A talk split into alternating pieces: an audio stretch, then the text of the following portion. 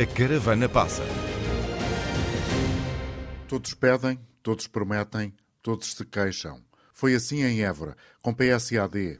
Os líderes identificam os problemas. Sabem da necessidade do engenho, mas também da sorte para ajudar. alguma coisa que lhes dê sorte? É difícil avaliar o impacto das caravanas. Não consigo comparar com outras forças partidárias. A agricultura e as alterações climáticas foram terreno de combate político, mas esses são os temas que interessam ao empresário viticultor Rui Falé. A agricultura vive de condições climatéricas. AD e PS semearam a agricultura na campanha. Agora falta colher. A, a fé que eu tenho é que os partidos políticos em Portugal defendam os nossos interesses lá fora.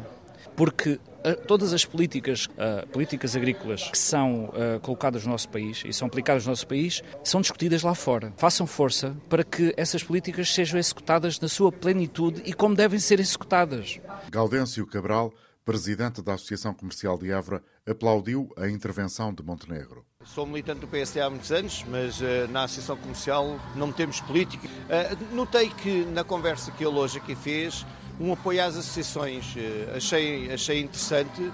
Descomplicar, fazer, são intenções que caem no colo de duas mulheres socialistas é de Alcácer. É verdade, onde, o 25 de Abril começou no Monte do Sobral, exatamente. Francisca e Maria Gertrudes, de braço dado, preparam-se agora para regressar a casa.